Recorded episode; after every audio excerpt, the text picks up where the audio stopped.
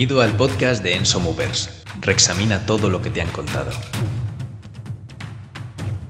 Buenos días a todos, bienvenidos al primer podcast de Enso Movers. En este podcast vamos a tratar temas diversos desde entrenamiento, nutrición, sueño y no solo desde un punto de vista práctico, que también, sino desde un punto de vista filosófico y personal, que es básicamente una, una vertiente generalmente olvidada del tema y que creemos que es muy importante. Así como después iremos evolucionando a temas más concretos, como puede ser los ayunos, cómo implementarlos, nuestras experiencias personales o de clientes, tips prácticos que hayamos encontrado para mejorar tus patrones de sueño también, productividad, filosofía. Así que si quieres estar al tanto, asegúrate de suscribirte y seguirnos. Además, si tienes alguna idea o pregunta, no dudes en contactar con nosotros a través de las redes sociales. Siempre estamos dispuestos a tener nuevas sugerencias. Sí, o los mensajes del propio vídeo, ¿no? Imagino que también. Exactamente. O comentarios por aquí debajo en YouTube. Así que nada más que decir que bienvenidos al podcast de Enso Movers. Ah, un último detalle es que esto, estos podcasts tienen la idea de ser una conversación y como conversación que son no es una clase, no tienen tanta estructura, tienen una...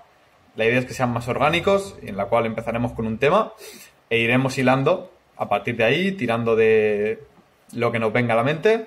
Así que esperamos que lo disfrutéis. Bienvenido, familia. Vamos a darle. Hoy como invitado especial tenemos a Pablo Vázquez. Hola, chicos. Seguramente lo tenemos todos los días.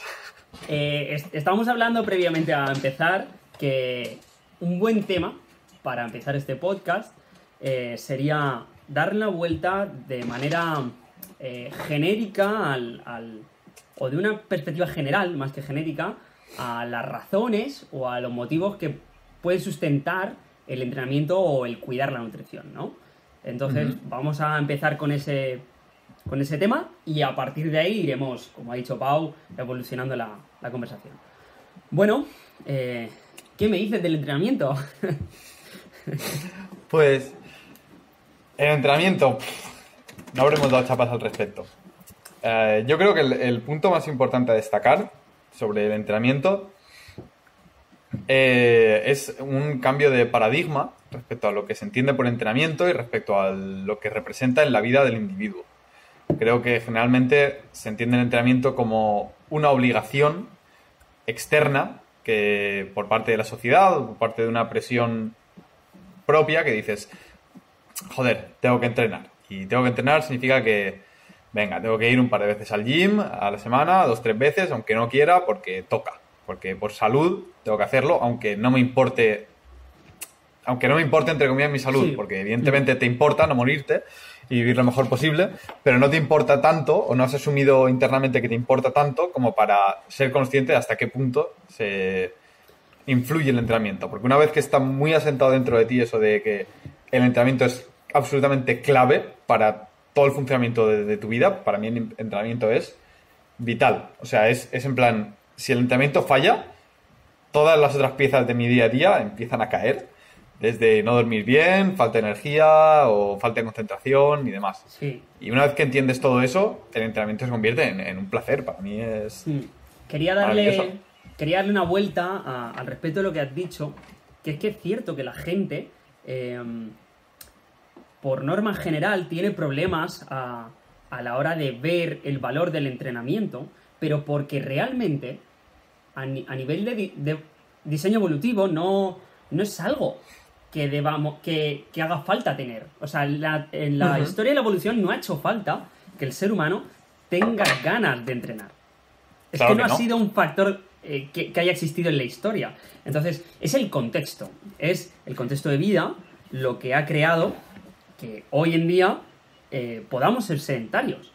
Porque hasta hace bien poquito eh, era una imposibilidad evolutiva. El sedentarismo no era una alternativa, no era una opción. Es creo, el, tiempo verbal adecuado. Que podamos ser sedentarios, porque estamos enseñados para querer ser sedentarios. Evidentemente, el humano el, humano del pasado era, uy, no me apetece ir a cazar. Bueno, pues te mueres. Claro, que y, el, que, y el que era al contrario, que era no, no gastar, mega hiperactivo. Claro. Claro, claro. Es, el que era mega hiperactivo era en plan, he gastado toda la energía, pues también te mueres. Tienes que encontrar ese punto en el cual eres vago, pero es el entorno el que te obliga a moverte. Y hoy en día hemos construido un entorno que no requiere moverse. Y por lo tanto, es lo que ocurre con, todo, ¿no? Que, es lo que analiza eh, Daniel, Daniel no me acuerdo qué, en el libro The Story of Human Body, que básicamente te, pone, y de, el Paleo Manifesto también se analiza lo mismo, que básicamente viene a decir que la mayoría de los problemas de la salud actuales provienen de una falta de coherencia entre nuestro diseño evolutivo y el mundo en el que vivimos.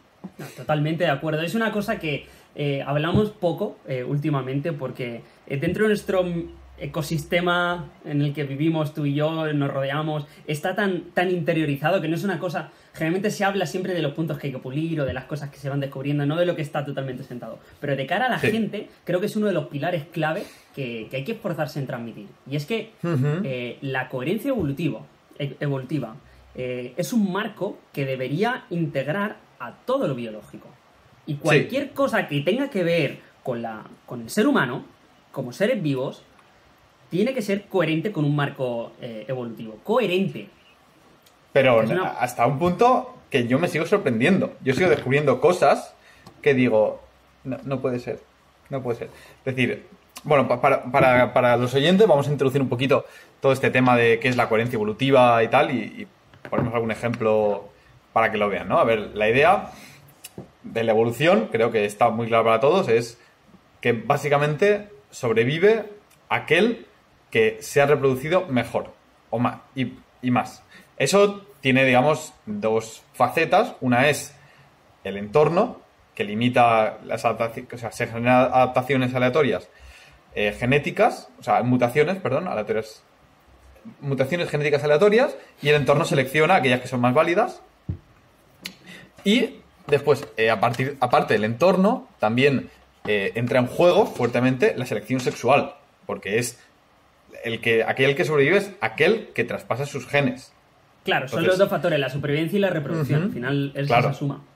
Entonces, hay, hay rasgos que no tienen función biológica, pragmática en el día a día, más allá de que resultan más atractivos para el otro sexo y por eso se han transmitido.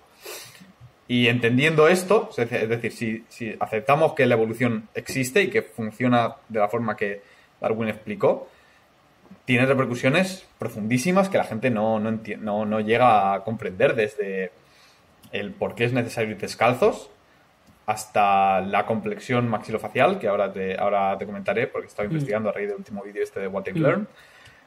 Em, la necesidad de moverse, la nutrición, la exposición solar, el, eh, los patrones de sueño, todo. Todo bajo este marco. Totalmente, sí, es, es, uno, es, es un punto transversal, digamos, que integra todo lo que tiene que ver con el ser humano. Todo lo que tiene que ver con la biología. Porque si lo que tú haces no es coherente, ya me dirás tú, ¿qué va a, qué va a generar una disfunción?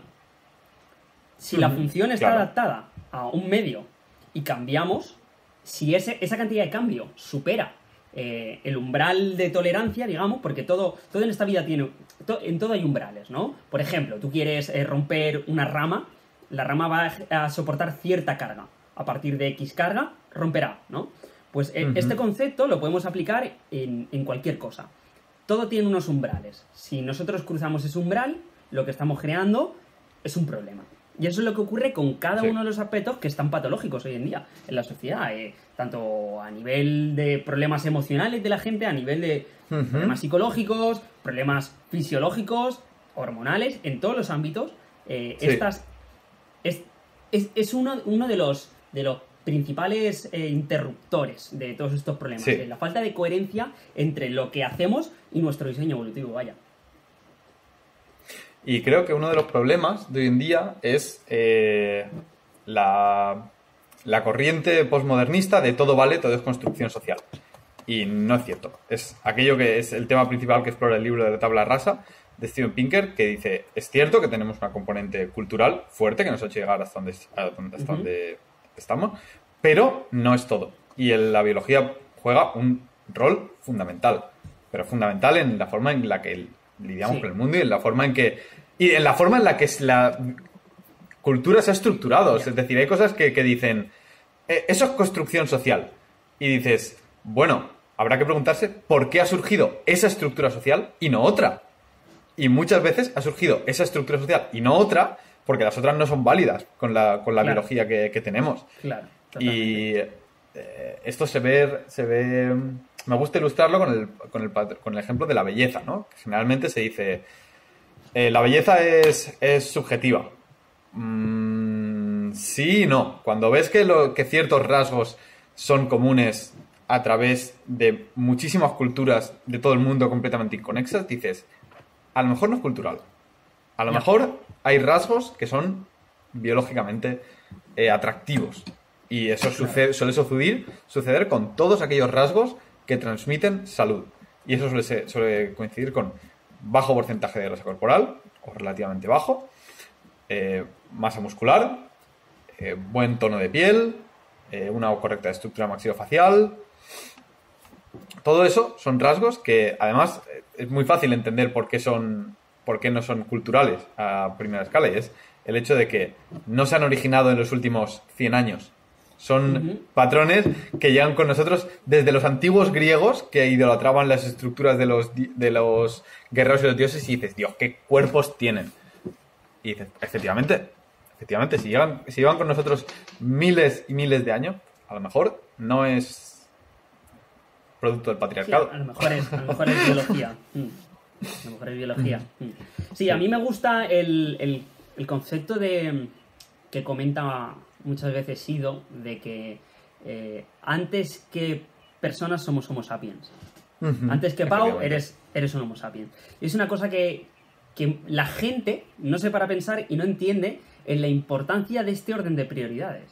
Que es que para, para a la hora de hacer una escalada entre, por ejemplo, yo soy jugador de fútbol, no lo soy, ¿vale? Es un ejemplo teórico.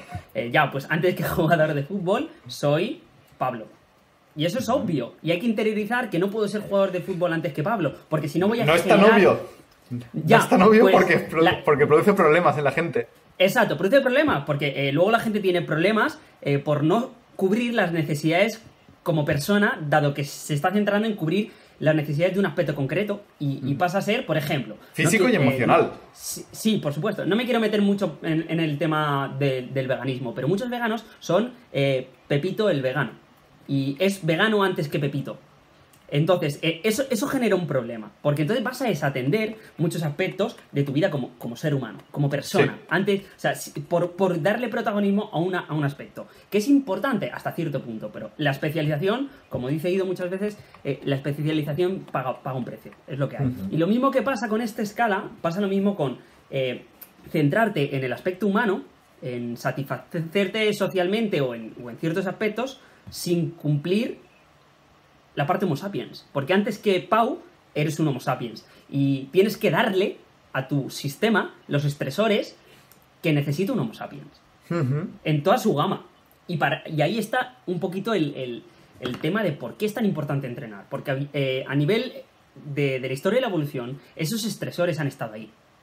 Obligatoriamente son los que te han llevado a ser quien eres. En todos los ámbitos de los estresores, no hablo solo físicos, hablo de, cualquier, cualquier, exacto, cualquier tipo de estresor que, genera cambios en, una persona a lo largo de millones de años, al final genera el Homo sapiens que somos hoy en día. Entonces, eh, la cuestión está en que esos estresores han cambiado, porque eh, obviamente hemos hecho un, cambio brutal en, nuestro, nuestra forma de vida en, los últimos 15.000 años. y a gran escala para bien, también hay que decirlo. Vivimos mucho mejor de lo que hemos vivido nunca jamás. Claro, claro. Pero que todo tiene sus consecuencias. Y hay que entender esas consecuencias. Tiene su Hay que aprender. Claro, hay que aprender a leer eso. Y en medida de lo posible, que esto es una cosa que la mayoría de gente que escucha acerca del rollo paleo, dice, ¿y qué nos vamos? A la cueva, es absurdo. Eh, eso sí que es absurdo. Lo que tenemos que hacer es buscar con inteligencia cómo solventar las cosas problemáticas de lo que pasa hoy en día, manteniendo lo, bueno. claro, es, es, que esa es la cosa. O sea, no significa renegar de toda la sociedad, significa identificar correctamente aquellos problemas que causa la sociedad actual y que generalmente con un poco de esfuerzo puedes mantener los beneficios de la sociedad actual, que es maravillosa, por supuesto, pero a la par mejorando o respetando tu condición biológica, de forma que Exacto. puedes vivir en sociedad, pero además entender que es un ser humano, un Homo sapiens, y que eso tiene sus necesidades, sus limitaciones, y que acabas viviendo mejor. Eh, yo en este Total. aspecto, con esto de, de hacer un poquito de esfuerzo, ¿no? De, o de- ya sea eh, entrenar, eh, comer bien o demás, me he dado cuenta, eh, filosofando desde las, de las cosas que llevo filosofando el último año, que el, el tomar responsabilidad y el, el hecho de esforzarse generalmente es más satisfactorio que el confort. Que a largo plazo, me refiero. Es decir, en el momento es más difícil decir voy a sentarme a trabajar o voy a irme a entrenar o voy a comer bien. En el momento es más difícil, pero a largo plazo hace tu vida mejor. Y eso mm, se ha ido construyendo con el entrenamiento, con la nutrición, con la ducha de agua fría, con la experimentación de uno mismo, a, todo. Entender que el crecimiento nace de la exposición al caos, del estrés, de que si no hay estrés, no hay, no hay adaptación. Y que si valoras suficiente la adaptación que quieres conseguir, dices, vale, pues no- estrés, ¿vale? En- Entiendes el estrés como un refuerzo positivo, ¿no? En lugar de entender el estrés como algo que te va a hacer daño y dices, ¡ah, agua fría! ¡ah, qué pereza irme a entrenar! Entiendes el estrés como, vale, va a ser, no va a ser tremendamente agradable, pero sé que me va a llevar a donde yo quiero llegar. Y yo valoro eso por encima de mi bienestar actual. Y creo que por ahí viene la raíz del entrenamiento. Totalmente, y eso es que eh, tiene, creo que tienes toda la razón, porque el, el, el esfuerzo, desde un punto de vista psicológico, yo estoy seguro, por un estudio de la universidad que me acabo de inventar ahora mismo, eh, creo que eh, el esfuerzo, como ha jugado un papel eh, histórico, ha- obviamente ha habido, ha habido que esforzarse, y mucho, durante, durante toda la vida. Claro. No vale jubilarse, o sea, la gente no se jubilaba. La, la cosa está en que antes no te podías jubilar. Antes no tenías otra opción que no sea esforzarte.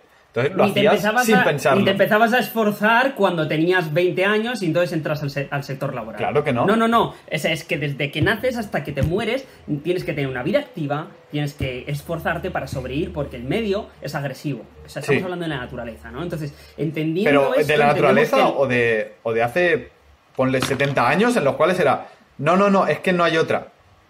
Cumples, ponle 12 años y tienes que ayudar en la fábrica de tu padre y no hay más cojones. Porque si no, os morís de hambre. Y entonces no te planteabas siquiera si querías ayudarlo. Era como, hay que hacerlo, punto. Claro. Ese es el Claro, cambio de chip. Hay que entrenar, punto. No hay que planteárselo. Totalmente. Este es un, podríamos decir, un meta-argumento, eh, un argumento de base muy, muy potente para, para, repito, argumentar el, el por qué entrenar, ¿no? Eh, pero dándole una vuelta, podemos encontrar a- o, o aspectos específicos en los que, en los que afecta el, el entrenamiento, ¿no? Eh, y, Sí. y que uno puede llegar a, a valorar unos por encima de otros, entendiendo que este, como Homo sapiens, eh, es imprescindible. ¿Cómo afecta? ¿Por, por qué? O sea, decimos que es imprescindible y, y el por qué lo hemos visto. Pero ¿de qué manera? Le podemos dar una vuelta a eso. Específica, ¿no? Eh, Es decir, ¿en qué claro. me afecta el entrenamiento? Exacto. Eh, pues... y la ausencia de él. Para entender la, implicación de no entrenar a dónde te puede llevar. ¿no? Que la gente simplemente se piensa que no entrenar me hace. Eh, ¿Qué? Pues no- estéticamente no estar bien. ¿Y cuál- cuál- cuáles son los las principales creencias? El no entrenar es. "Ay, no estoy en forma, tengo menos energía un poquito a lo mejor. Eh, menos estética y.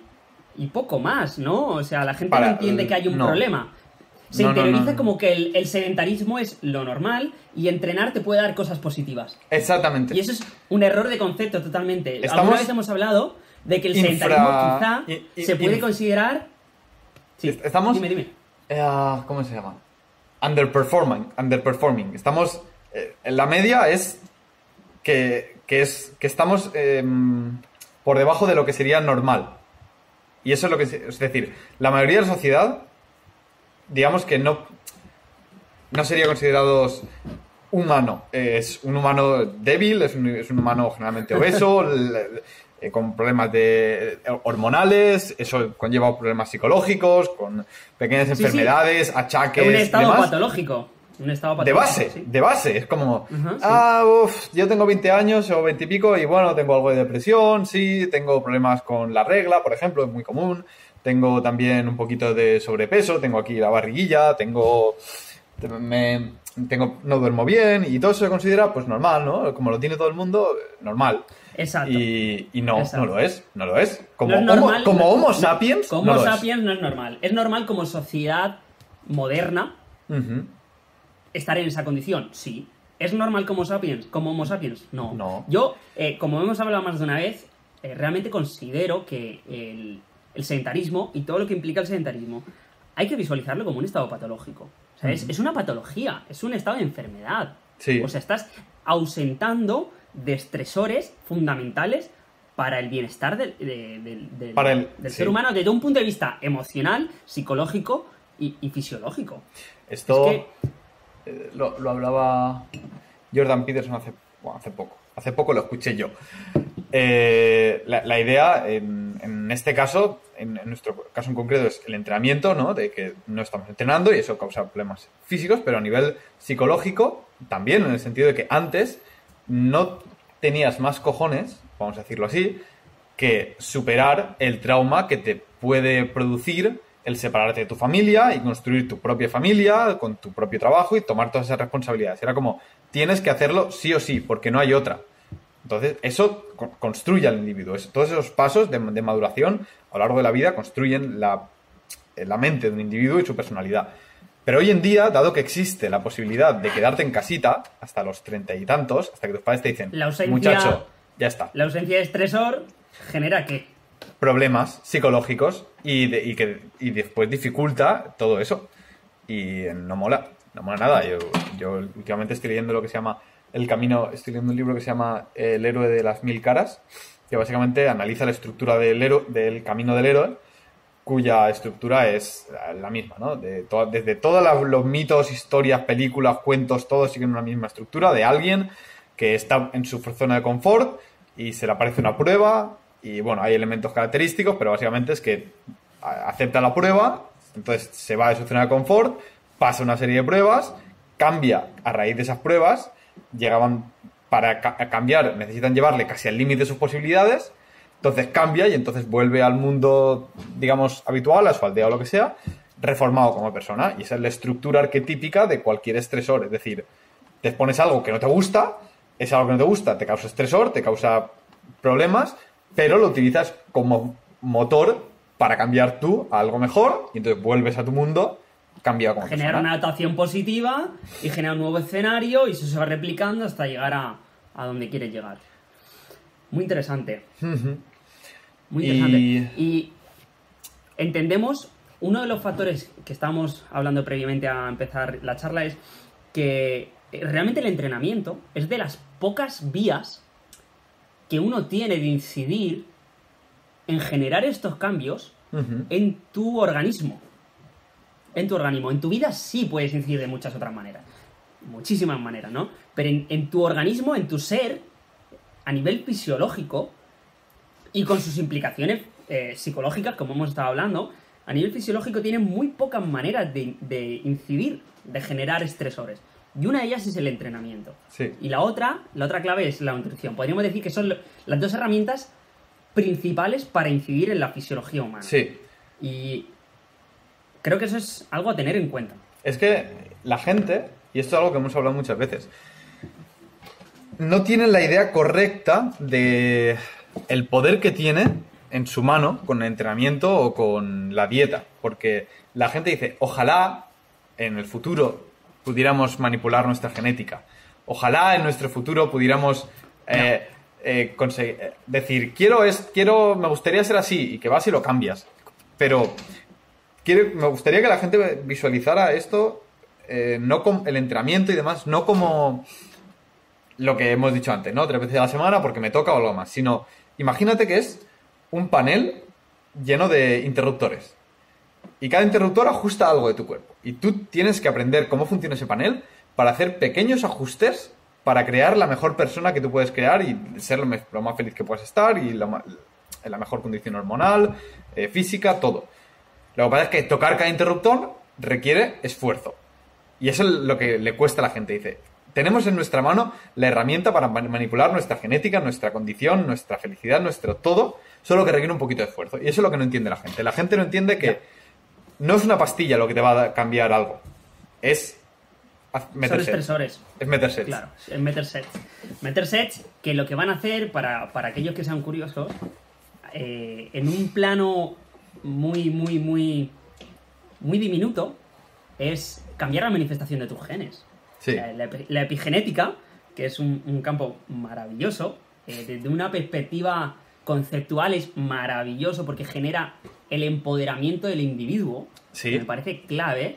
La, epigenética básicamente es eh, un ámbito de, de- de la ciencia que se ha, se ha descubierto no hace demasiado tiempo y, y demuestra que eh, no estamos condenados a nuestra información genética. Que nuestra información genética no es eh, sota, caballo y rey y es lo que te ha tocado y te ha tocado un cáncer, la, la has liado y si me ha tocado ser gordito, la he liado. Que es lo que piensa todo el mundo. Lo que, claro, porque En lo que se excusa todo el mundo, de hecho. Claro, claro. Y que yo fume, que yo coma mal, que yo no me cuide, no va a afectar a mis hijos porque es todo genética. O va a Eso influenciar un poquito. Pero no. Claro, no, pero influencia mucho porque eh, el ambiente, lo que tú hagas en tu vida, eh, lo que tú le des a tu organismo, es- esos estresores van a, a generar la expresión o la no expresión de los genes. Van a modular esta expresión genética. Y van a modular la Los expresión encienden, genética en es on-off. Exacto, on-off en, en los diferentes genes. Entonces, eh, entendamos que esto es algo que puede dar miedo, pero a la par es muy poderoso para bien. Entender que está en nuestra mano el poder eh, influenciar en, en las cosas que nos importan a nosotros y a nuestra descendencia. Ya no es cuestión de, no, es que tienes eh, un gen que dice que el cáncer de colon tal. Bueno, pues a lo mejor deberías comer y entrenar de cara a que, ese, que, es, que eso tenga el mínimo potencial posible de expresarse. Claro. Pero además es que esto, que como bien has dicho filosóficamente implica la- el empoderamiento del individuo, tiene, es una espada de, de doble filo. Es decir, es haciendo una mención a la camiseta que llevo hoy en día, que llevo hoy, un gran poder conlleva una gran responsabilidad. Totalmente. Y es el hecho de que efectivamente tú puedes afectar a tu genética, eh, por medio de la epigenética, para bien y para mal. Y lo que pasa es que afectarlo para mal es muy fácil, solamente tienes que no hacer nada, pero afectarlo para bien requiere mucho esfuerzo. Mucho esfuerzo en muchos ámbitos, que también te digo que luego vale la pena. Eso ambos, ambos lo sabemos, si no, no, es- no haríamos lo que hacemos.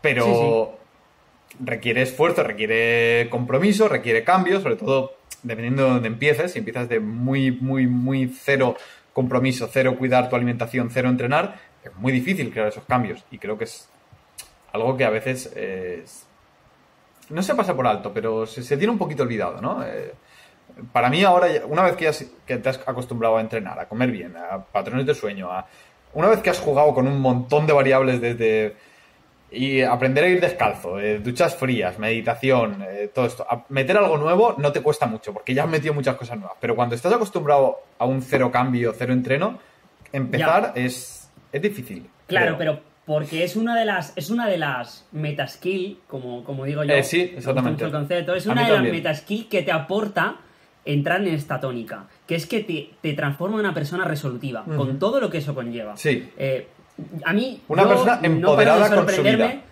Correcto. Yo hoy en día no paro de to- eh, todavía hoy en día no paro de sorprenderme eh, cuando hago Que la gente como cosas, patatas, me cago en la leche. cuando hago cosas, hago comparaciones con, con mi, mi yo de, de pasado, del de ciertos pasados, a los que esas mismas tareas les suponía un problemón. Sí. Un problemón. Y no es porque la tarea fuera diferente, es que yo soy diferente en cuanto a mi capacidad de resolución. Porque cuando coges esa tónica de decir, bueno, pues si yo quiero esto, tendré que entrenar para conseguirlo, pum, lo hago, lo llego, estoy tres meses, alcanzo mi objetivo, Ya está. yo quiero cambiar esto, quiero modular mi suelo de esta manera, me acojo a este parámetro nutricional, empiezo a meditar, empiezo a tal. Cuando empiezas a ser resolutivo, eso genera esa capacidad de resolución de problemas y luego cualquier otra cosa a la que te quieras exponer, cualquier otro estresor, lo vas a encarar con una actitud y una capacidad muchísimo mayor, vaya. Y así hasta el día en que me muera. Esa es, esa es la clave. No es llegar a un punto en el cual dices, bueno, ya está. Ya está, ya he conseguido lo que tal. No, no, no. Es siempre va a haber filones nuevos por donde investigar. Porque el- no, se, no se acaba en, en conseguir cierta skill o en comer bien. Eh, significa que yo aprendo a comer bien y hago eso hasta cierto punto. Y una vez que eso está refinado al 80-90%, paso a otra cosa. Entonces, eso, eso se pone en mantenimiento, digamos, ¿no? Y requiere apenas cero trabajo. A mí comer bien no me supone nin- absolutamente ningún Cero. tipo de, de- de esfuerzo, ni de estrés, ni de nada. Pero, Y, y concentro mi atención en aquellos puntos en los que quiero pulir. Ahora mismo es más filosófico, eh, eh, laboral, lo que sea. Entonces vas selectivamente poniendo tu atención en aquello que quieres eh, pulir. construir. Y creo que un punto importante que habla Peterson, Peterson lo voy a mencionar mucho porque filosóficamente me gusta mucho su posición estoica de hoy en día, es eh, uno de los puntos que comenta él que es súper importante es eh, mantén tu habitación en orden. Y lo habla, habla de ello como, her- como herramienta catalizadora para empezar el cambio en tu vida. Que la idea es que generalmente, si tú te sientas y dices, ¿qué me gustaría cambiar en mi vida? Acabas con un camión de cosas que te gustaría cambiar. Y son muchas. Entonces tienes que decir, vale, poco a poco. Entonces empiezas con algo muy pequeñito. Algo lo suficientemente pequeño como para que lo puedas cambiar. Y lo cambias. Y luego otra cosa, y otra cosa. Y poquito, poquito a poco vas abarcando más. Entonces él empieza con, Además, ordena tu habitación. Y aquí podríamos decir, eso que estás diciendo empieza a entrenar. Poquito a poco. Eso que estás diciendo es totalmente, totalmente cierto y siempre se cumple. La cosa es que la gente muchas veces lo hace de manera inconsciente. Sí. O en ciertos ámbitos. O, o descubre que esto funciona en ciertos ámbitos de su vida. Y es muy interesante este tipo de cosas, aprender a extrapolarlo como concepto. Como Abstraerlo. concepto lo puedes aplicar, Algo general. Abstraerlo a algo general que puedes, es una herramienta mucho más valiosa. Eso yo creo que es Eh, eh, eh, parte... es una capacidad mu- muy chula, es la capacidad de poder ver este tipo de cosas y, y a- extra- Sí, sí, ¿cómo- sí. eh, ¿Cómo has dicho? ¿Abstraerla? No, abstraer ¿extraerla? aquellos No. conceptos que son valiosos.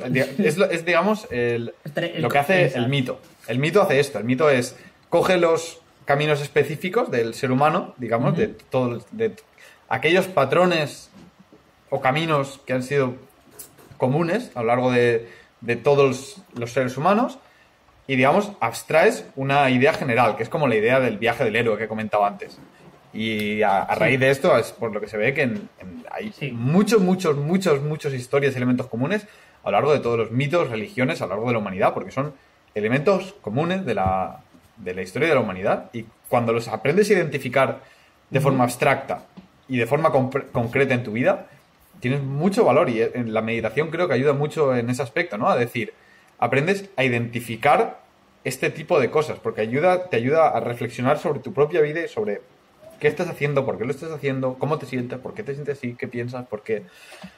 Y es, es una herramienta poderosísima enten- entender eh, todos estos patrones y porque entenderlos te permite empezar a actuar acorde a ellos. Entender que lo, lo que tienes que hacer para conseguir aquellos Claro. grandes objetivos no es más que decir, vale, pero yo no puedo empezar consiguiendo saltar directamente a la piscina grande. Tengo que desglosar ese objetivo en cosas pequeñitas e ir progresando poquito a poco. Y lo tengo que desglosar tantísimo como necesite como para poder dar un paso adelante. Y es la metáfora Claro, de un skill, es de conseguir algo en el Exactamente entrenamiento. igual que, que, le- que en el. Claro, que en, en el entrenamiento igual. Si yo quiero aprender a Cualquier- hacer dominadas con una cualquier mano, cualquier skill. otro tipo de cosa que yo quiera aprender física, el, el truco está en dos. Hay, obviamente, como sabemos, hay dos, dos aspectos eh, importantísimos. Saber Sí, eh, en qué escalón estás de la progresión, cuál es tu escenario actual y saber romper en los trocitos necesarios, trocitos escalables por claro. ti, eh, ese trayecto. Esas- en, en escaleras lo suficientemente pequeñitas como para que las puedas subir. Y es lo que tú dices de ordenar la habitación. Ordenar la habitación es un, un escalón Sí, que puedes, que puedes subir. Pues eh, todo con- con funciona esto- igual. todo funciona igual. A nivel de entrenamiento incluso se puede visualizar con esa, con esa mentalidad. Es decir, bueno, pues eh, mi objetivo es eh, tener, estar muy saludable, estar en forma, bla, bla, bla, lo que tú tengas, un objetivo estético, lo que sea. ¿Vale? Pues el escalón número uno es apuntarme al gimnasio. O el escalón número uno es ir un día. Ir un día. O el escalón número uno es mandarle un, un correo a Enso Movers, o lo que sea. Cuando das ese pequeño primer paso, das ese pequeño primer paso, estás empezando la secuencia de acontecimientos que te vayan a dar a cómo estás. Porque como vivimos en esa edad de la inmediatez, eh, siempre todo tiene que ser inmediato. No, no entendemos. Y estamos desconectados con nuestro yo del futuro. O sea, la gente no entiende que si yo quiero que mi yo del futuro sea de cierta manera de aquí a tres años, tengo que empezar hoy. Y empezar hoy es con algo tan, tan, tan sencillo como decir, hoy no como donuts. Eso ya tiene una repercusión en el futuro. No solamente porque ese donut tenga un efecto eh, totalmente. catabólico hormonal en ti, sino porque estás construyendo aquella personalidad que dice, no quiero donuts porque valoro que mi yo del futuro tenga buena salud. Y el pas, el, el paso es coger el azúcar que te ponen en el bar. Cualquiera puede hacerlo. Es decir, ya no lo tomo más. Y no pasa nada. Y cuando pasan dos semanas, pues ya no solo es el azúcar, es que ahora ya no me voy a tomar ese croissant, a partir de ahora me voy a tomar esto otro. Y poco a poco vas haciendo esas pequeñas escaladas, escaladas dentro de lo que tú toleras, es el tamaño que tú, que tú puedes asimilar. que la metáfora de la, la, metáfora de la habitación es... dosis, ¿no? Bueno, voy a empezar a tener mi escritorio, mi escritorio ordenado. Y una vez que estés ordenado, te das cuenta de que el sofá también está desordenado. Entonces dices, vale, pues ahora no mola, ¿no? Es eh, lo, que, lo que hace el orden, eh, el orden en el sentido filosófico de decir aquello que controlamos, es que saca a relucir el caos de las otras cosas. Es decir, si todo es caos, todo es caos y todo es caos. Pero en el momento tú pones un elemento de orden, todo lo que no es orden empieza a relucir. Y si tú, si tú decides que empiezas a tener el escritorio ordenado, entonces dices, Uf, tengo el escritorio ordenado, pero el sofá no. Bueno, venga, ordeno el sofá. Bueno, entonces, entonces la, cama también. Hostia, el suelo está hecho un asco, vale, pues entonces lo barro.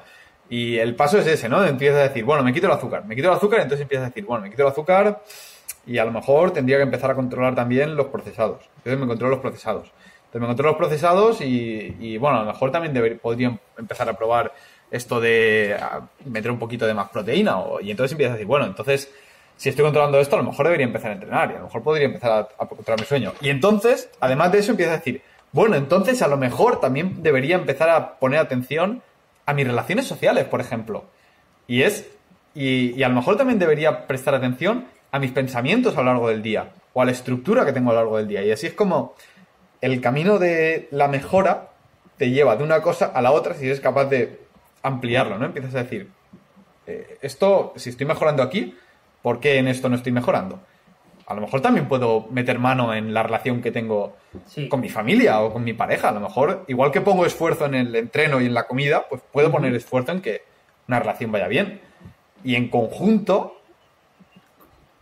Construir el, tipo de relación exactamente el mismo patrón que puedes tener para mejorar un skill, como comentabas, ¿no? Es decir, quiero hacer un front lever.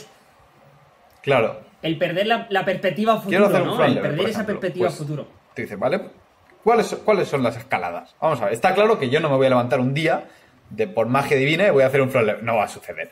Entonces dice, vale, pues vamos a ver. Claro. Y, lo más eh, pues, coges y te haces, digamos, un, mapa, a grosso modo, de lo que es una escalada de front lever. Dices, pues a ver, pues si quiero llegar ahí, primero tengo que hacer esto. Y antes de hacer esto, tengo que hacer esto. Y antes de esto, esto, esto y esto y esto. Vale, pues más o, más o menos tienes un, mapa, un esbozo de lo que es. Y entonces dices, vale, ¿dónde estoy yo? Estoy aquí. Vale, pues tendría que hacer esto, esto y esto y esto antes de llegar. Y lo más seguro, además, es que ese mapa sea un mapa bastante cochambroso porque es tu primer mapa. Y a medida que avanzas dices, dices, uy, vale, pues aquí, no, este paso pensaba que era así, pero voy a tener que refinarlo un poquito. Y aquí, en lugar de ir así, tengo que ir pues por este otro lado. Y tengo que ir convirgiendo, al final vas convirgiendo a, lo que, a tu meta. Y estás, digamos, o para mi individualidad tengo que hacerlo en vez de así asá porque yo tolero mejor la intensidad o porque tienes que refinar tu mapa a cada pasito que das. Cada pasito que das, decir, ¿esto está funcionando? Sí, no, ¿por qué? Y avanzar. ¿Y hacia dónde este me está llevando? Y hasta el punto que, como sabemos muy bien con muchos de nuestros clientes, hay gente que necesita progresiones, pero milimétricas. casi que dices, vas a ponerte una bolsita colgando la cintura y cada día vas a poner tres granos de arroz más. Prácticamente eso. Pero claro, ¿cómo acumula eso a lo largo de tres meses? ¿Qué progresión, progresión, progresión, progresión? Te hay veces que... Todo depende siempre del punto de vista, ¿no? Pero hay veces con algunos clientes en situaciones como esta, eh, hay quien podría decir, ah, no encuentro la manera de hacer que progrese esto, me bloqueo. Es que yo, yo tengo un, concepto, un punto de vista totalmente opuesto. Yo veo esas cosas y digo, ¿qué suerte tiene esta persona? Honestamente, ¿eh? lo pienso así. ¿Qué suerte tiene esta persona de haber accedido a nosotros? Porque si con nosotros está costándole esto, él solo con su nivel de conocimientos, hubiera sido imposible. Hubiera sido imposible que, accediera a construir esa capacidad. Porque eh, las que sí. tan sensible en ciertos contextos eh, que, que realmente necesitas poder tener una fe absoluta en que llegarás porque no ves los pasos. Estás andando a ciegas. Entonces, muchas veces yo me alegro. Eh, porque por un lado dices, es que de verdad dices, qué putada, qué poco, qué lento progresa esta persona con esto, cuando la media es que vaya mucho más rápido. Pero desde otro punto de vista es, coño, tío, qué suerte que nos haya contactado, tío. Porque es que si no esto, ni lento ni, ni no lento, es que no hubiera en la vida, hubiera sido una frustración forever, típico como ocurre a, kilos. Gente que, dice, bueno, yo quise hacer esto en ese sentido hay que entender algo muy importante y es que hay veces que uno, uno como entrenador también se siente a veces un poco frustrado y dice, joder, a ver si es que esta, a ver si es que esta progresión que le estoy poniendo no es la adecuada y siempre estás autocriticándote y dices, a ver qué, qué está pasando aquí, pero hay que entender también que no hay píldora mágica en ningún momento. Es decir, hay un punto en el que dices, vamos a ver, las cosas que puedo hacer para mejorar es esto, esto, esto, esto y esto. Y son contadas con los dedos de una mano. No hay mucha... No hay... Si quieres mejorar un squat, no... Si quieres mejorar un squat, no, pintes un cuadernito de colores, por decirlo así. No hay cosas random que digas, ostras, viene aquí,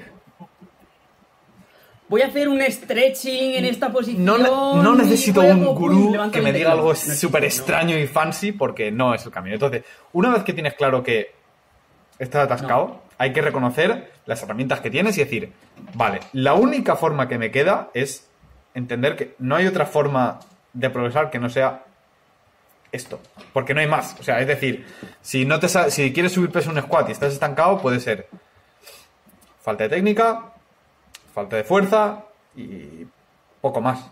Y, ahora básicamente te queda decir, vale, ¿cómo mejoro la fuerza? ¿Cómo mejoro la técnica? Y lo identificas y lo atacas específicamente. y a veces eso a veces significa hacer ejercicios de técnica y otras veces significa decir, bueno, pues por mis narices que meto tres sets más, aunque parezca que no me entra, porque veo que no progreso y algo tiene que ser. Y dices, bueno, pues voy a meter tres sets más, aunque ya me esté muriendo en el entreno.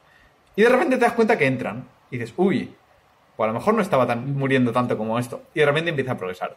Claro. O lo dicho, ¿no? Casi colgarte una bolsita de arroz y meter granitos cada entreno para subirle peso. Porque no hay otra forma. Es la de, quiero, me gustaría ser esta persona. Vale, ¿cómo es esta persona? Así, así, así, así. Vale, pues coge un aspecto y empieza a cambiar hacia ella. Ya, pero es que me apereza y tal. dice, pero es que no hay otro camino. No hay otro camino que empezar y andar. Y nos, nos centramos muchas veces, nos centramos muchas veces en, decir, planificar en exceso, porque ese es otro espectro. La mayoría de gente no planifica, porque ni siquiera es consciente en que existe la posibilidad de transformarse. Eh, pero aquellos que sí que se meten en el camino de, la automejora, hay veces que se vuelven locos con la metodología y el decir, no, pero es que este camino será más eficiente que el otro, etcétera, cuando lo que más valor que genera es ponerte a andar. Eso es lo primero. Luego, eh, la regla es la del 80% que has mencionado antes. Yo soy fiel seguidor de ese concepto. Eh, antes de que esto, vamos a aclararlo porque mucha gente no sabe. La, la regla del 80-20 básicamente dice que el 80% de los beneficios vienen con el 20% del trabajo y el 20% del trabajo viene con el 80% del esfuerzo. Es decir, que si tú quieres ser el... Para llegar al 80% del performance que puedes alcanzar, no tienes que hacer más que el 20% de trabajo. Ahora, una vez que ya eres bastante bueno en un skill, tienes que poner una cantidad ingente de trabajo para mejorar un poquito más. El nivel de especialización es tan alto, el coste, claro, claro.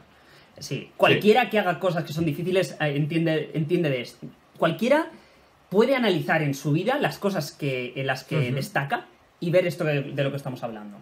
Eh, coger un nivel, es que lo puedes aplicar en cualquier ámbito de tu vida.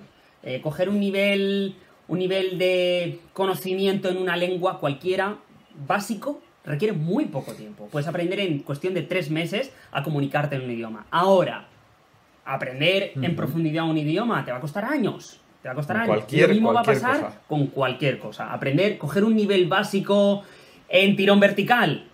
Pues escúchame, en un año, aunque vengas de la mierda más absoluta, estás haciendo dominadas. Ahora, ¿quieres hacer dominadas una mano? Prepárate. Pero es que pasa con absolutamente todo y creo que es algo que la gente no entiende. Y, es, algo, es algo bueno, porque la mayoría de la gente, en la mayoría de los aspectos de su vida, están muy por debajo de lo que podrían ser. Y con un poquito de esfuerzo, mejoran un montón. Sí. Es decir, pero desde... Con el 20% podrían... Exacto. Desde entrenar, o sea, de, no entrenar nada a entrenar tres veces a la semana una hora, hay un mundo de diferencia. Pero un mundo. Luego ya se entrenan más, pues, cuando me sucremes dolls. Y lo mismo con la dieta, es decir, es que no hace falta que te vuelvas súper piqui, súper tal. Dices, mira, quita los azúcares, quita los cereales y los procesados. Ya está, eso, eso. Y ya dices, bueno, ya mejoras un montón, vas a perder un montón de grasa, vas a dormir mejor, vas a sentirte mucho mejor. Luego ya si quieres afinas. Pero no te vuelvas loco desde el principio. Entiende que tú metes eso y que, te cuesta nada, vas a mejorar un montón. Y luego ya, luego ya afinas a decir, bueno, pues mira, voy a probar los ayunos, voy a probar a más, más carbs, menos carbs. Y eso es algo que he visto mucha gente, ¿no? Que te dice. Que te Vas escalando. Pero, ¿cuántos gramos de carbohidratos comes a la semana? pues yo qué sé, yo dos o tres veces a la semana ceno carbohidratos y arreando que gerundio. Ya está. ¿Cuántos? Claro. Pues no lo sé, pero déjate la cerveza primero, ¿sabes? Exactamente. hablando de los gramos de carbohidratos ese, o un buen punto. ¿sabes? Es decir, vamos a ver, no me vengas con medidas, digamos, con cinco decimales de precisión cuando sales el fin de semana y te tomas cuatro cubatas. ¿qué haces? No, no tiene sentido, no, no, no vas a tener nada afinando tanto si después lo mandes todo al carajo. Totalmente. El afinar tanto eh, entra dentro de ese 20% eh, de especialización que decimos, ¿no? Que llega con, mucho esfuerzo. Pero primero vamos a hacer lo básico, que nos va a reportar lo más importante. Yo creo que, que es un concepto súper interesante que la gente debería Debería interiorizar, me parece otra de esas metáforas. Y además a través de, ese concepto. lo que llevamos diciendo todo el podcast, a través de un... Eh, eh, en este sentido el entrenamiento no es más que un ejemplo... ¿Cómo decirlo? Un ejemplo tangible de estas ideas abstractas de las que llevamos hablando todo el podcast. Es decir, generalmente, y esto es lo que nosotros hablábamos pues hace 3, 4 años, que cada dos por tres decíamos, es como el entrenamiento. Pues es eso, es.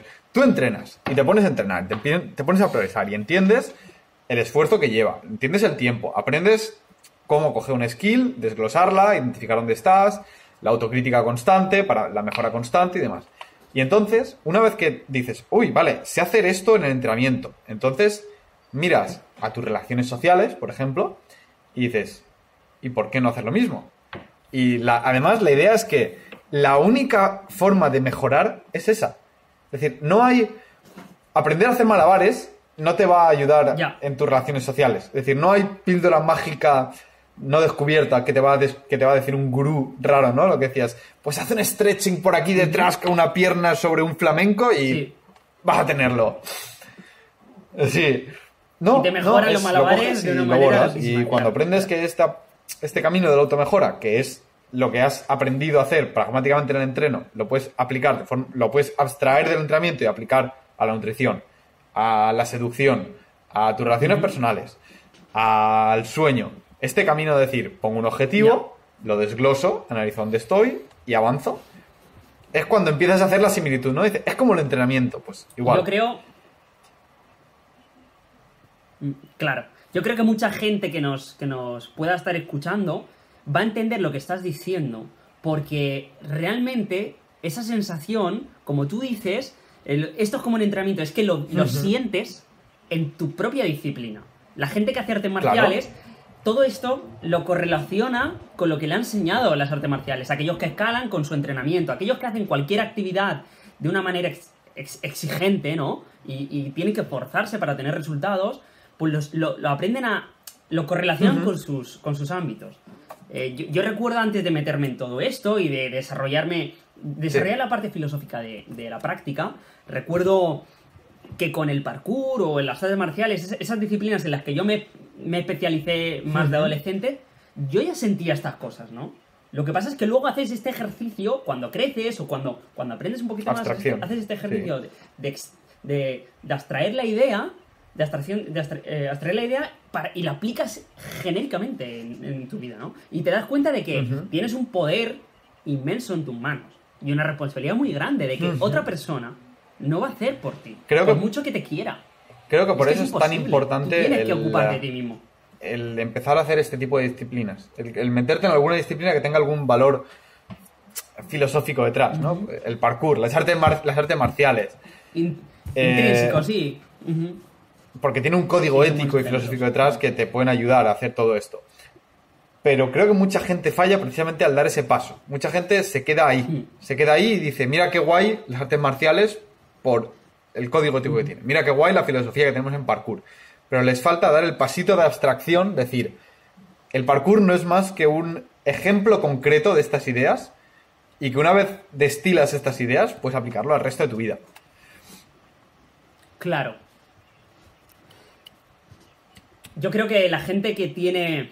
Hay gente que a mí me ha marcado en la vida por, por este mismo que estamos hablando, porque han tenido la capacidad de, de, extrapolar una idea que yo aplicaba en un ámbito concreto de mi vida de una manera general. y muy son Ido y Taleb, y, y Nassim Taleb. Ambos, ambos han, lo han hecho con ciertos aspectos que yo hacía en ámbitos específicos de mi vida y que cuando yo leí su trabajo dije, coño, tío, es que esto lo está aplicando a gran escala y el poder es inmenso, ¿no? Como el, tema de la antifragilidad de Taleb, o sea, vamos a ver, todo el mundo eh, entiende la antifragilidad en algún aspecto de su vida. Todo el mundo ha construido en su vida eh, fortaleza en ciertos ámbitos y ha dejado de ser frágil y ha, pasado a ser más fuerte, ¿no? Entender esto como algo como una meta, a todos los campos de tu vida, como una estrategia. Sí, como una meta skill valiosísimo. Lo mismo me pasé con Ido. Me pasó con Ido al respecto de su, escalada eh, de, aprendizaje lógica. Eh, el isolation, integration, improvisation. Estos tres aspectos eran mi metodología de enseñanza dentro del parkour.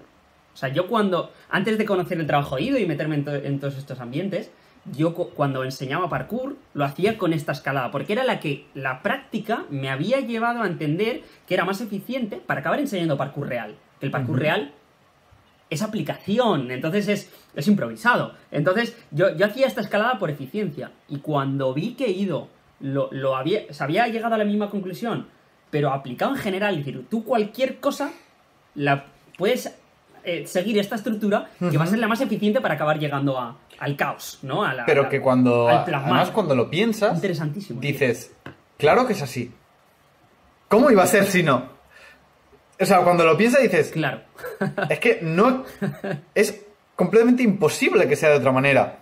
Es, la estructura más lógica y más simple y que evidentemente es la que funciona porque no puede ser de otra manera. No puedes improvisar antes de haber integrado los ejercicios.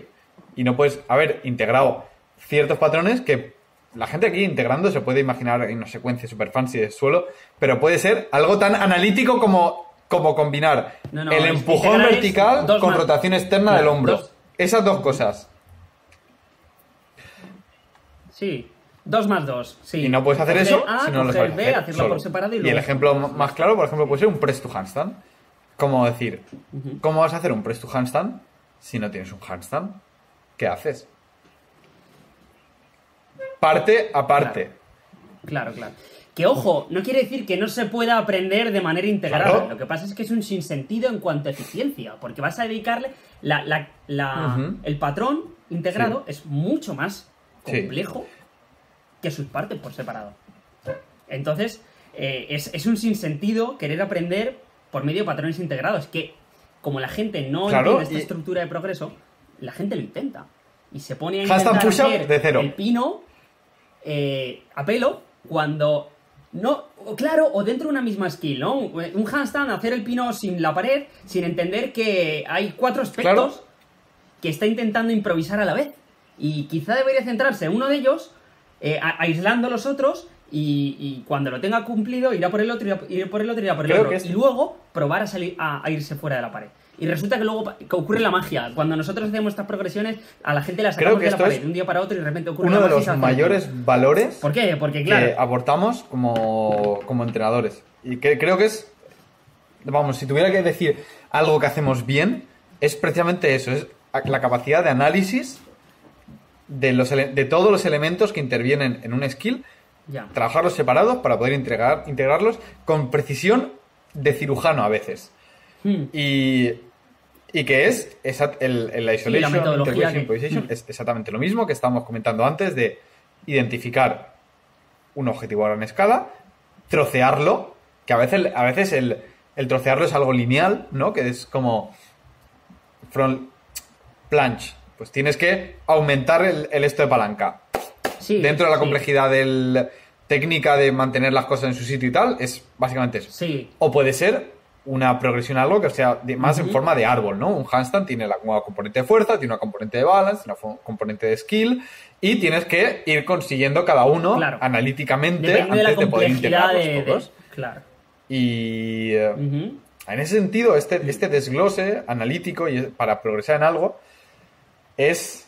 Eh, a veces, eh, lo, lo, hemos comentado de broma, que hay veces que te viene alguien y te dice, se te acerca, alguien que, por ejemplo, no tiene nada de, pino y te dice, ¿cómo haces el pino? Y a mí me hace gracia porque dices, ¿qué tipo de respuesta esperas ante esta pregunta? Porque, porque yo, a veces les digo, pues mira, eh, coges y pones leche, pones proteína, pones un plátano, pones polvo de unicornio, pones arena, lo mezclas, te lo bebes y tienes el pino. Y dices, no, pues ¿cómo consigues el pino? Pues analizas qué te falta, lo atacas y poquito a poco lo vas construyendo. Ya. ¿Qué, ¿Qué respuesta esperas? Pues eh, un gurú en la India me enseñó... Es que de verdad. Y, lo mismo pasa, es que pasa con muchos campos y todos cumplen una misma estructura. Es, decir, todas esas cosas que requieren esfuerzo a largo plazo, eh, haberle aplicado mucha atención al proceso, etcétera, etcétera, todo este tipo de cosas que requieren el factor tiempo a futuro, eh, ocurre que la gente ignora ese proceso, ve el resultado y te pregunta por él. Eh, por ejemplo, que te habrá pasado 30 mil millones de veces alguien que se te acerca y te diga, oye, ¿y tú dónde, has aprendido eso? ¿Dónde has aprendido lo que sabes? ¿O dónde has estudiado que... ¿Dónde se estudia que a mí, dándole un botón, Tanto la mobility, todo esto balancing, fuerza, nutrición, todo... Claro, claro. ¿Y dónde estudio de mobility? Es que ¿Sabes mucho de mobility? ¿De dónde lo estudio? Que no encontré ningún libro. Ya, claro que no se encontrará ningún libro y va a ser difícil que yo aquí ahora te diga en un momento cómo, cómo puedes aprender. Porque es un proceso de años de trabajo, de infinitas fuentes que van incorporando. En fin, totalmente. ¿eh? Ejemplo el análisis y, la, especificidad de, la progresión y el, y el entrenamiento como, como ejemplo tangible de todas estas ideas. Porque es lo mismo, ¿eh? ¿cómo, sabes tanto de nutrición? Y dices, pues es muy sencillo. Tú, cada vez que llegas a tu casa y tienes un ratillo libre, en lugar de decir, bueno, voy a ponerme a ver. Voy a ponerme a ver en Netflix, pues mientras tú haces eso, yo estoy comiendo y tengo un libro delante y estoy leyendo. Y, o tengo una charla de un profesor que explica sobre tal. Y Claro. O me estoy leyendo y un así, artículo. A lo largo de muchos años, tú habrás visto tres series con sus 20 temporadas de tropecientos mil episodios cada uno, de una hora, que échate a poner cuentas. Y pues yo habré estudiado nutrición. Y yo cogí las bases sobre X tema. Una cosa que me cambia a mí mucho.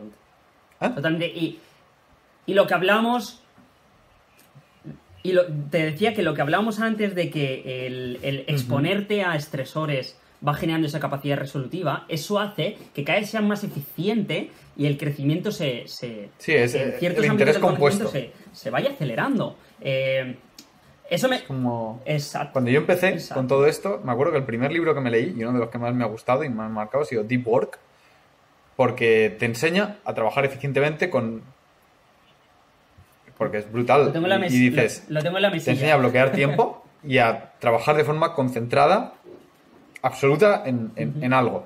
Y fue el primer libro que me leí porque dije, vale, voy a leer de, todo- de todos los libros que tenía para leer, tenía cuatro o cinco ahí listos, dije, voy a leerme este que es de productividad porque si soy muy productivo, luego podré hacer mejor el entreno, la universidad y leer libros, evidentemente.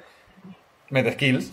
Y así, y se va sumando y sumando, y cuando te das cuenta eres ¿no? increíblemente productivo porque una de las cosas que más, más me ha marcado, una, un cambio de paradigma, es entender que todas aquellas personas que han existido a lo largo de la humanidad que te puedan inspirar, tus héroes, tus ídolos, todos eran humanos.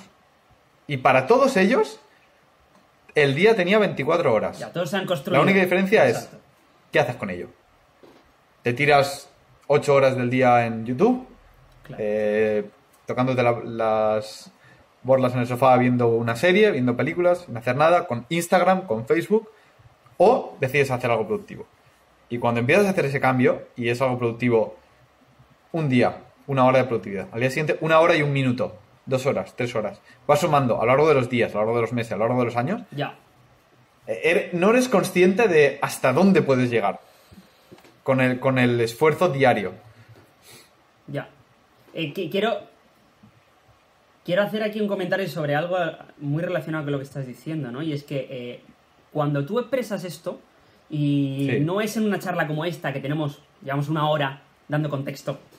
Entonces la gente, cualquiera, además hay un sesgo aquí, que es que cualquiera que se esté tragando esta hora, o la gran mayoría, va a ser gente que, que ya es afín a, a este concepto, entonces es más fácil digerir eh, toda esta información. Pero cuando una persona totalmente ajena a lo que estamos contando aquí, de manera resumida le pones esto, te va a salir, suelen salir siempre, con la idea de que eh, prefiero eh, estar mal o no esforzarme en esos ámbitos y ser feliz. Véase, Ujú. es que yo prefiero comerme un, boca- un bocata de tal o un gofre o lo que sea y y porque así soy y ser feliz o prefiero fumarme mi cigarrillo y ser feliz que andar preocupándome como tú por todo eh, o eh, con el entrenamiento prefiero estar en mi casa viendo una serie que la serie a mí me hace feliz que irme al gimnasio a sufrir como haces tú entonces que- quería comentar que todo este punto de vista se basa en una falacia y es que estás interpretando esa gente interpreta desde su subjetividad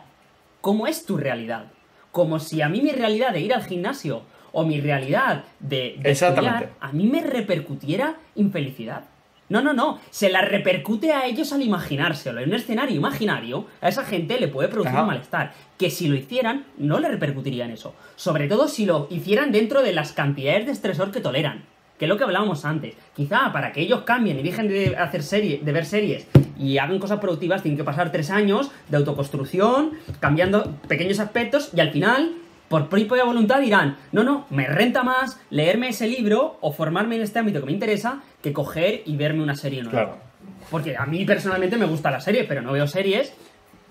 De Claro, porque dices- por, por productividad. Porque es que prefiero dedicar Claro, y la cosa es te dicen, a, te dicen, a ¿y no otras te cosas gusta? más rentables. Claro que me gusta, y claro que me gusta el azúcar, y claro que me gustan los gofres, y mira tú, pues claro, pero decido no hacerlo. Claro.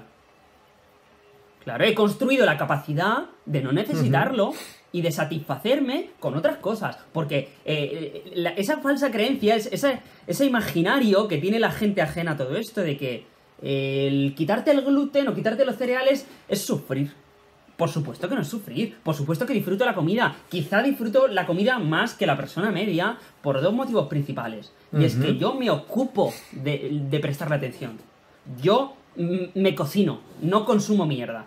Yo voy y me compro cosas, me preocupo y, y- y aprendo recetas, me cocino, le dedico tiempo, lo mismo. Y eso es importante para valorarlo. Y aspecto 2, el, ayunar o el comer unas pocas menos veces al día lo hace más especial. Porque cuando tú una cosa la repites mucho, y es que es una cosa que cualquiera que ayune lo ha vivido. Cuando tú comes una vez al día, dos veces al día, estás esperando la comida y te preparas una comida con todo tipo de detalle y, y la disfrutas mucho más. Entonces la gente En dice una serie de tonterías basadas, obviamente, basadas en su. en su- en su desconocimiento, en su imaginación, en lo que ellos, la proyección No, mental no. de lo que ellos creen que sería eso y que no tiene nada que ver con lo que sería, no, no con lo que es para nosotros, sino lo que sería incluso para ellos mismos. Es que si el, ser humano es, el ser humano es Entonces, muy malo un problema, empatizando con su yo del futuro.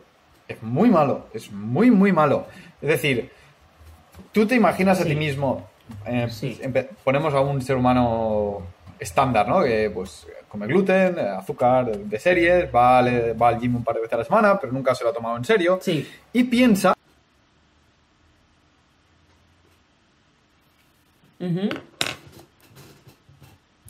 gluten, se dejara el azúcar. Ese yo del futuro sería igual ujú. O sea, tendría las mismas necesidades que tu yo de ahora, pero no tendría tantas cosas. Entonces, eh, ese yo del futuro estaría constantemente sufriendo porque no tiene azúcar, porque no tiene gluten, porque lo echo de menos, porque joder cuántas horas entrenando. No es consciente de que su yo del futuro va a ser una persona diferente y que a lo mejor ese yo del futuro valorará todas esas cosas de forma positiva. Es como aquel que te dice... Me pasó a mí, por ejemplo, cuando me vine a Alemania, ¿no? Decir, me dije, dije, me da miedo venirme y que me guste y quedarme, Ya. porque no me quiero quedar. Pero el- lo que hay que pensar es decir, si tu yo del futuro decide por quedarse, algo, claro. es porque ese yo del futuro estará, estará tan a gusto que dice, coño, me quedo. Totalmente. Y empatizar con esa idea es muy difícil. Y creo que entenderlo es útil para motivar el cambio. Totalmente, totalmente. Me parece un consejo de 10. Pero porque es real. Porque es verdad que tú cuando Y es- imaginas a futuro, lo haces desde el presente, lo haces desde un contexto de presente, desde unas emociones de presente, sin entender que eso será diferente en un futuro, porque vas a ser diferente. Entonces, Ujú. va a ser en todos los aspectos, ¿no? Entonces, eso te, eso, eso te da, da, da bastante poder, ¿eh? Lo que estás diciendo. Sí. También lo que. Lo comentamos una vez en el río.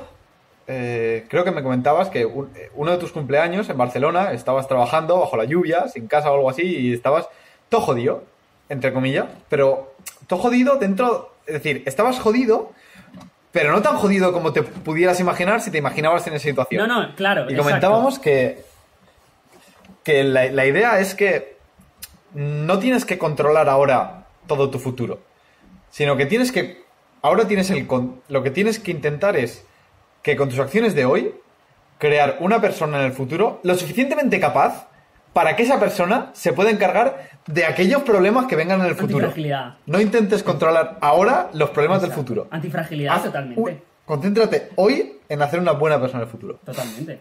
Y eso viene para hilar con lo que hemos dicho al principio, y si quieres paramos, con la idea de, de los pequeños actos del día a día, desde ordenar tu habitación o decir, hoy voy a quitarme el azúcar del café. Ese pequeño gesto es el primer paso para todo lo demás. Pues podemos cortar aquí con un consejo doble para todos los que nos hayan visto. A partir de ahora, importantísimo, quitaros la bolsita de azúcar del café y ordenar vuestra habitación. Empezaréis a construir Sí. el supra yo, el supra hombre eh, desde hoy, ¿no? Y suscribíos al podcast de Enso. Eso es, suscribirse, darle al like o cómo funciona todo esto. Es que somos nuevos. No lo sé, ya lo Vamos veremos. So- somos noobs, pero iremos mejorando porque es el único camino. Lo desglosaremos y analizaremos cómo mejorar. Probablemente lo petemos, hay que decirlo, pero porque es la lógica del camino. O sea, si andas la escalera, al final Sí. llegas. Muy bien, pues espero que haya sido un rato agradable para todos, tanto como Eso sí, para mí, por lo menos. Sí, yo me lo he pasado pipa. Si os ha gustado, eh, que le deis a like y demás, pues está bien y se agradece, pero creo que para nosotros nos ayuda mucho más que lo compartáis. decir, sí, que lo compartáis porque tenemos un problema de público. Eh, lo que no- nosotros creo que lo que aportamos eh, puede ser valioso para mucha gente. y creemos que el, el principal problema ahora a solventar es el poder hacerle llegar a, la gente este tipo de, discurso. Así que, que eh, eso, lo que, lo que está diciendo Pau. Con amigos, con familiares, con. Mover el vídeo y. Y para adelante con ello. Muy bien, chicos. Pues vamos cortando. Nos vemos en próximas semanas. Saludos. Chao.